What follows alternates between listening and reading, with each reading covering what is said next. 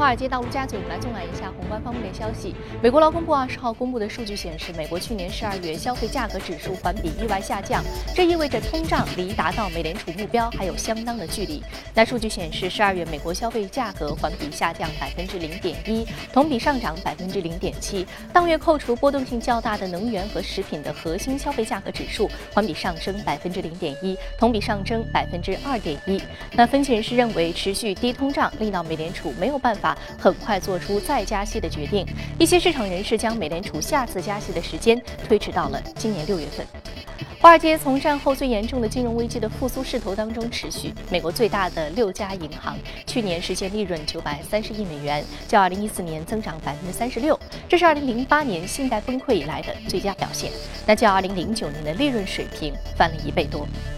加拿大央行发布利率政策声明称，继续维持。百分之零点五的基准利率不变，认为当前的货币政策是适宜的。加拿大央行声明指出，由于经济疲软和低能源价格的部分影响被加元走弱所抵消，加拿大消费价格指数通胀率仍然维持在央行的目标区间以下。相应的呢，银行利率为百分之零点七五，存款利率为百分之零点二五。美元对加元一分钟内跌将近百分之一百一十点，报一点四五一。好，刘婉完了宏观方面的消息，我们知道。这两天呢，全球金融市场的股指一直都不是非常的好。那隔夜呢，美元也是，美国市场的股指呢也是出现了一波下挫。接下来我们来关注一下美国市场三大指数的一个变化。我们看到下挫幅度呢，呃，相对而言都是比较大的。那么具体来看，道琼斯工业平均指数下跌百分之一点五六，那纳斯达克综合指数下挫幅度百分之零点一二，标普五百指数下跌幅度百分之一点一七。好，接下来我们来关注到的是第一财经驻纽约记者王木在收盘之后给我们发回的报道。油价大跌超过了百分之七，跌穿了二十七美元，股市承压，全球市场抛售深化，美股大幅的下跌，道指最高下跌五百四十点，标普五百指数跌破了去年八月的支撑点位，跌至一千八百一十点上方，是二零一四年四月以来的新低。油价持续对股市承压，WTI 油原油期货跌幅是一度达到了百分之七，刷新了低点至二十六点四零美元，拖累了能源板块大跌百分之六。道指成分股中，石油公司领跌，雪佛龙 CVX 下跌百分之七点三四，埃克森美孚 XOM 下跌了百分之五点四七。在股市被抛售的同时，市场避险情绪上升，黄金遭到热捧，金价今天是大涨百分之二，重回一千一百美元。美元指数下跌百分之零点二一，报于九十八点八八点。美国公布的经济数据好坏参半。在今天，美国劳工部统计局宣布，受到了食品与汽油价格下跌的影响，美国十二月消费者价格指数 CPI 下降百分之零点一。另一份数据表明，二零一五年十二月美国新屋开建数量减少百分之二点五，年化数字下降至一百一十五万栋。好，非常感谢王木给我们带来有关于宏观方面一些观点的汇总。这里是正在直播的从华尔街到陆家嘴。今天金融市场呢，面对着振幅的格局继续加剧。那近期呢，港元汇价是持续走低。那今天的节目一开始，我们将和您来聊一聊这方面的话题。马上进入到今天的节目。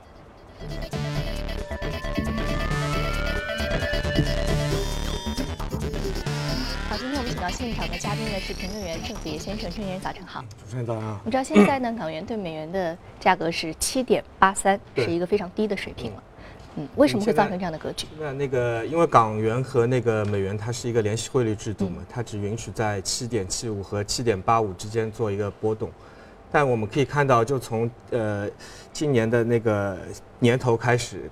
呃，那个港元对美元突然之间撬动了起来，就现在已经接近于七点八五的那个上限，对上限天花板水平。那如果一旦到达七点八五，就意味着我们的那个香港那个监管局它必须那个去卖出美元，来维持那这样一个联系的汇率制度。嗯，所以说就建议它的政策货币政策是加息。呃，现在现在目前来看还没有到这样的一个阶段，因为我们可以看到这次呃这些国国际的资金对港元它做一个这样的一个攻击，主要还是延续着我们从那个元旦开始以后，因为那段时间是主要是对人民我们的人民币做了那样那样一个攻击。我们知道我们的那个离岸的人民币汇率在那个一月头上最低的时候应该是跌到六点七五。然后和那个在岸它的那个价差，呃，最大的时候扩大到超过一千五百个基点这样一个水平。然后后来我们都知道，我们的那个央行它做了一个出手，然后呃，抽走了那个香港的那个人民币的流动性，所以把那个离岸的人民币汇率打压了下来。所以，呃，呃，最近一段时间，这香港的那个汇率的下跌，包括股市的下跌，其实也是延续了我们一月头上那些国际资金对做呃对那个我们中国做空的这样一个延续，其实是。嗯，那是什么样的格局会造成目前？啊，港元对美元价格出现一个港币的持续的贬值呢？嗯，其实主要还是那个国际资金，它要把资金从那个香港撤走，也就是做空港元。对，还有那个港股。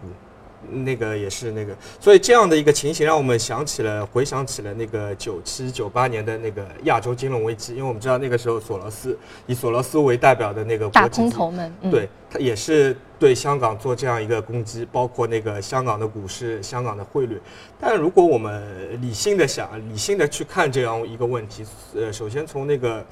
汇率的角度来看，就现在的香港和九七九八年的香港，它最大差别就是现在香港它。金管局他手里有足够多的那个美元的外汇外汇储备，对他现在大概有三千三百亿出头这样一个样子。然后香港的那个 GDP 大概在三千亿不到美元的这样一个水平，所以现在它的那个外汇储备相对于 GDP 来说，应该在百分之一百一百二十不到一点点这样一个样子，百分之一百十几这样一样。所以应该说香港是有足够的那个外汇储备来去应对这样一个联系汇率制度。然后还有一点，就从股市上来看，九七九八年的时候，呃，索罗斯他们做空那个港股，那个那那一段时间，香港股市的市盈率的估值大概在二十倍出头这样一个样子。然后到今天为止，呃，港股的话，它的 PE 像恒生指数只有不到七倍，这七倍的概念就基本上是在历史最低的这样一个水平。所以我们理性理性的来看这个问题，在目前。当下这样一个时点，当下这样一个点位，再大幅下挫的空间，其实已经非常非常的小了。嗯，我们知道，其实下挫空间已经非常的小了。这个我们从港元这样一个呃，可以说是一个非常重要的一个缩影啊。近期其实对于这个香港经济持续放缓，还有包括这个呃楼市价格持续下挫，也是其他其中的一个非常重要的助推因素。对，嗯，对，这这也是那个国呃国际资本它。抽出香港找的一一些原因所在，就是包括那个主持人刚才提到那个香港楼市开始已经那个下跌了。但是我们可以看另外一个问题，像你如果现在做空香港这样股市，因为香港股市我们知道有很大的一部分是由我们的那个内资的公司去支撑的，对，去支撑的。所以，所以在这样一个节点，包括其实我们可以看到一个很很有意思的现象，就从大概。今年的十月份开始，就是我们的那个沪港通的通道，它每天都非常的平均，每天大概有十个亿呃港元这样做这样的资金在往那个香港去流，而且而且已现在大概已经连续五十五十个交易维持不变了，就每天很平均十个亿十个亿，它去买买入香港的股票。但是我们可以看到，在这段时间里面，香港的股市还是在那个继续的下挫，所以我所以所以所以说。就现在国外的资金它流出的速度，呃，可能是大于我们就是现在内地往香港流入的资金，所以所以在这样一个时点，就我们感觉香港的股市可能已经相对来说进入一个比较低估的阶段。包括我们可以看到最近有很多很多新闻，像那个乐视它去收了，呃，香港的那个 TCL 多媒体，包括。呃，有好几家公司，甚至有很多香港的公司，香港内资公司，它分拆了那个业务，回归到我们 A 股来做上市，也有很多。所以，所以说在这样一个时间点，我觉得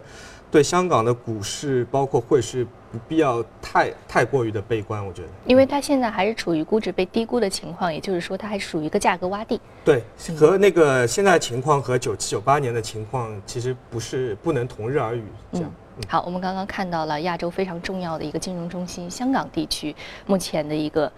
货币，也包括它目前的一个资本市场的格局。那我们放眼全球来看一下，那其实我们看到呢，道琼斯工业平均指数盘中跌幅一度超过了百分之三点五，最低是到了一万五千四百五十点五六点。那道琼斯工业平均指数呢，在二零一五年八月二十四号的最低点位一万五千三。百七十点三三点。那么在接近关键点位之后呢，美国股市随原油回升是有所反弹的。但是值得注意的是，标准普尔五百指数在今日盘中呢，不仅是跌破了二零一五年八月二十四号、二十五号以及九月二十九号的双重底，也是跌破了二零一四年十月十五号最低点一千八百二十点六六点，以及二零一四年四月十一号的最低点一千八百一十四点三六点。那昨天呢，东京日经二五指数。大跌百分之三点七五，跌破了二零一五年一月十六号低点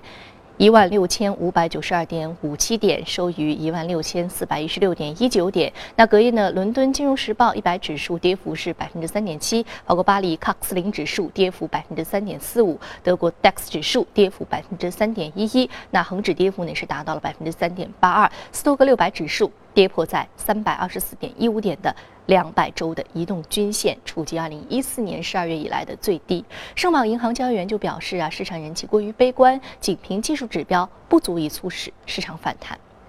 那供应充足令到国际油价二十号继续大跌，二月交货的纽约原油期货指数呢是下跌了一点九一美元。收于每桶二十六点五五美元，跌幅是百分之六点七一。二零一六年三月交货的伦敦布伦特原油期货价格下跌零点八八美元，收于每桶二十七点八八美元，跌幅为百分之三点零六。近期呢，令油价持续走低的主要负面因素包括市场供过于求、全球经济增速放缓、产油国为了争夺市场展开价格战，以及全球股市的低迷。欧美股市暴跌，大幅推升了金价。纽约商品交易所二月交割的黄金期货价格主力合约，二十号大涨十七点一美元，报收于每盎司一千一百零六点二美元。三月交割的白银期货价格上涨三点九美元，收于每盎司十四点一六美元。那汇率市场呢？自上周四以来呢，刚刚我们说到，港元汇率是连日急跌，港元对美元呢，今天早盘一度跌至了七点八二二八，创出了二零零七年以来的一个新低，进一步接近。七点七五至七点八五港元区间的弱方兑换的保证水平。那市场预计港汇濒临警戒线，或引发香港金管局随时的来出手。港汇呢，昨天晚上急跌至七点八二，逾八年以来最弱。港汇十号，就是说十天之内啊，是由七点七五的强方兑换保证跌至了七点八二的水平。那现在距离弱方的兑换保证七点八五，仅仅差。三百点了。那除了隔夜拆息之外，其他拆息全线上升，走资的压力也是持续的升温。我们看到最后一条就是我们刚刚讨论的。那么在前面一条，我们看到油价持续大跌，股市持续大跌，金价避险情绪助推生长升温啊，涨了百分之一点六。那全球格局的话，我们包括新兴市场的流出呢，也是创出了十五到十六年以来的一个新高。啊，整个格局我们感觉好像是金融危机又要来了，你怎么看呢？嗯，其实关于这样全球的一个格局，因为今年。呃，一月四号第一期节目就是我过来做的那个那个时候，我们展望了一下今年的美股。其实我们那个时候做的展望就是对今年不是太过于的乐观，包括很多的那个经济指标，包括很多呃相对来说微观面上的一些经济指标，都预示着今年就整个包括美股，包括全球的股，因为其实整个全球市场，美股肯定它是一个作为龙头这样一个作用在那里。因为我们上次也提到了一点，就像美呃美国它的那个零售数据可能会出现一些偏差。其实，在上周的话，美国零售数数据数据出来，其实大幅低于的大大大幅低于预期，所以这也是逐渐印证了我们那个一些的判断。所以现在的那个股市的回调啊和呃包括油价，其实是在延续着去年开始的这样一个下跌。嗯，我们要去年。年末的一波下跌，无论是这个油价还是这个股市啊，也是延续到了今年。今年现在一月份呢，快要结束了，但是我们看到它现在下跌和整个市场的一个动荡格局到了一个呃新的一个水平，到了一个历史的一个低点啊。那我们说到。呃，很多的数据触及了一个历史低点的更低点。那我们知道，其实呢，接下来呢，我们还是要关注到的是一些相关的重要的一个板块的相关的格局啊。那其实呢，我们知道，呃，无论是这个市场如何来动荡，一些比如说像抗周期板块，比如说像一些啊重要的未来的一些科技新兴的板块，依然是。重要的一个经济面的一个支撑啊，对，嗯，这呃，其实说到这个问题，其实我们也也可以抱着相对乐观一点的那个，就如果我们回回想每一次的那个全球经济的危机发生，它最最后扭转这样一个危机，最后还是靠一些新新兴的行业它的出现，然后去推动，呃，全球的经济引擎重新开始那个点火。然后包括现在一些新的科技、新的那个行业，它可以带动原有的那个传统行业，包括我们一直在节目中说的那些呃虚拟现实 VR 这些，人工智能、虚拟现实，对无人驾驶汽车，对，像这样一些行业，它，你你像如果说到那个无人驾驶智能汽车，因为你现在，呃，全球它的汽车行业非常的不景气，那如果我们可以设想未来的智能汽车行业是不是能推动整个汽车汽车行业又步入一个重新的一个春天，包括像那个虚拟现实，它可以和，因为我们以前在节目中分析过，它可以和许多的传统行业去相结合，然后把那个传统的行业重新的去激活，这样。所以对于未来，我们可以其实我们可以相对乐观一些，因为这样一些新兴的行业，这样的一些东西，其实已经在开始萌芽。所以对于对于未来，我们更多眼光应该去关注一些这样的一个新兴新兴的这样一个行业。嗯，关注新兴行业，关注具有新兴潜力的一些新的创意。更重要的是，这些原本的这个传统行业可以受益于这个新兴行业，迎来第二次春天啊。那刚刚我们说到传统行业，我们知道采矿业、大宗商品行业是非常传统的一个行业。那确实，岁末年初也是经历了一波震荡。接下来再通过一组数据和您分享一下目前这个行业的格局。那由于油价和股市暴跌呢，加剧了投资者对于全球经济增长和需求前景的担忧，矿业股跌至了十二年以来的低点。那金属价格呢也是恢复了跌势，Bloomberg 全球矿业指数一度下跌百分之三点三，跌至了二零零三年九月份以来的最低点。B 和 B 拓在伦敦市场下跌百分之七点四。C T 呢，则是下调了铜和其他基本金属价格的一个预期。纽约时间下午一点十三分，纽约商品交易所三月交割的期铜下跌了百分之零点九，结算价呢是报在每磅一点九五九五美元。那本月铜价下跌百分之八点二，之前呢已经连续三年走低了。伦敦金属交易所铜、铝、铅、镍、锌也都出现了下跌。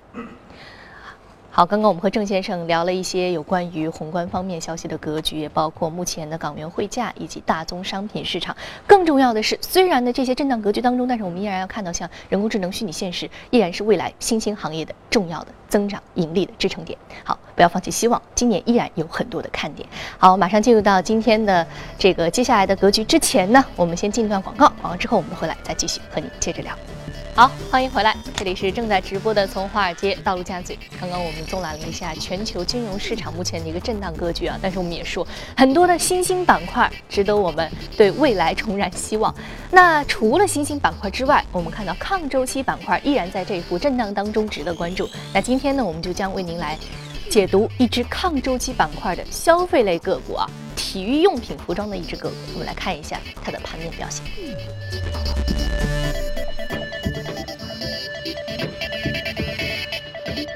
Sketches 体育服饰上涨百分之零点八一，目前的价格是二十七点五三美元每股，果然不负众望，在盘面震荡的时候，在美股下挫的时候，跌幅达到百分之二以上呢，还能够出现一个逆势上涨百分之零点八一啊。呃，Sketches 这是服装板块的一只个股，对，它是 Sketches，它最早的时候，它创立的时候，它主要是做一些那个工装鞋啊，包括帆布鞋啊，呃，然后它在一九大概一九九九年的时候上市，一直到二二零零九年就上市那那十年间，它的表现基本上都是不温不火。然后在二零零九年的话，Skechers 它嗯宣布它进军到那个健身鞋的系列，包括它的那个修身鞋、塑身鞋。从此开始逆袭了。对，然后开始从零九年开始就开始逆袭了，然后到二零一零一零年，他推出了那个跑鞋，就和那个耐克作为一个竞争对手，然后就从二零零九年开始，一直到呃二零一五年最高的时候，这呃这只股票它的涨幅有六年有三十倍，这它是超过我们以前说的，在节目中说过的，像 Under Armour 啊这些这样一些非常超级的大牛股，像那个 Lululemon 啊这些。呃，体育板块的那个大牛股，它在六年间最高涨幅三十倍，非常厉害。所以其实我们可以看看到体育产业，呃，包括那个它在那个它应该属于那个体育产业里面体育装备这样一块，这样一块的话，对于那些对于这样一个产业的公司，它有非常大的那个成长的潜力。就像美国，它现在那个整个体育产业的规模非常的大，但它即使在这么大的那样一个基数上，它每年还能保持接近百分之十的这样一个成长性，所以，所以，所以回到我们国内市场来看，我们现在国家提出的那个关于那个体育产业改革的若干意见啊，就提到我们在二零二五年要把那个体育产业做到五万亿这样一个规模，五万五万亿这样一个概念，就是从二零一五年开始，未来的十年，整个中国的体育产业每年它的增长要接近于百分之二十，所以对这样一个非常大的增速来说，整个产业的这样一个公司都会有非常大的机会出现。所以在未来，我们我相信我们 A 股市场里面，就包括现在那个港股市场，也有很多我们内资的公司，像很多那个国内的好的体育用品的公司都在那个香港上市嘛，像那个安踏、什么特步啊，我们这耳熟能详的一些公司，然后包括在 A 股也有很多这样一些的公司，所以在未来这样一个行业，呃，值得我们去非常深入的去挖掘这样一些有潜力的公司，然后去。因为我们可以借鉴美国对标的这样一些企业，它的成长的一个经历，然后在 A 股包括港股去寻找一些这样的优质的标的。我们看到港股目前的，呃，在香港市场上市的。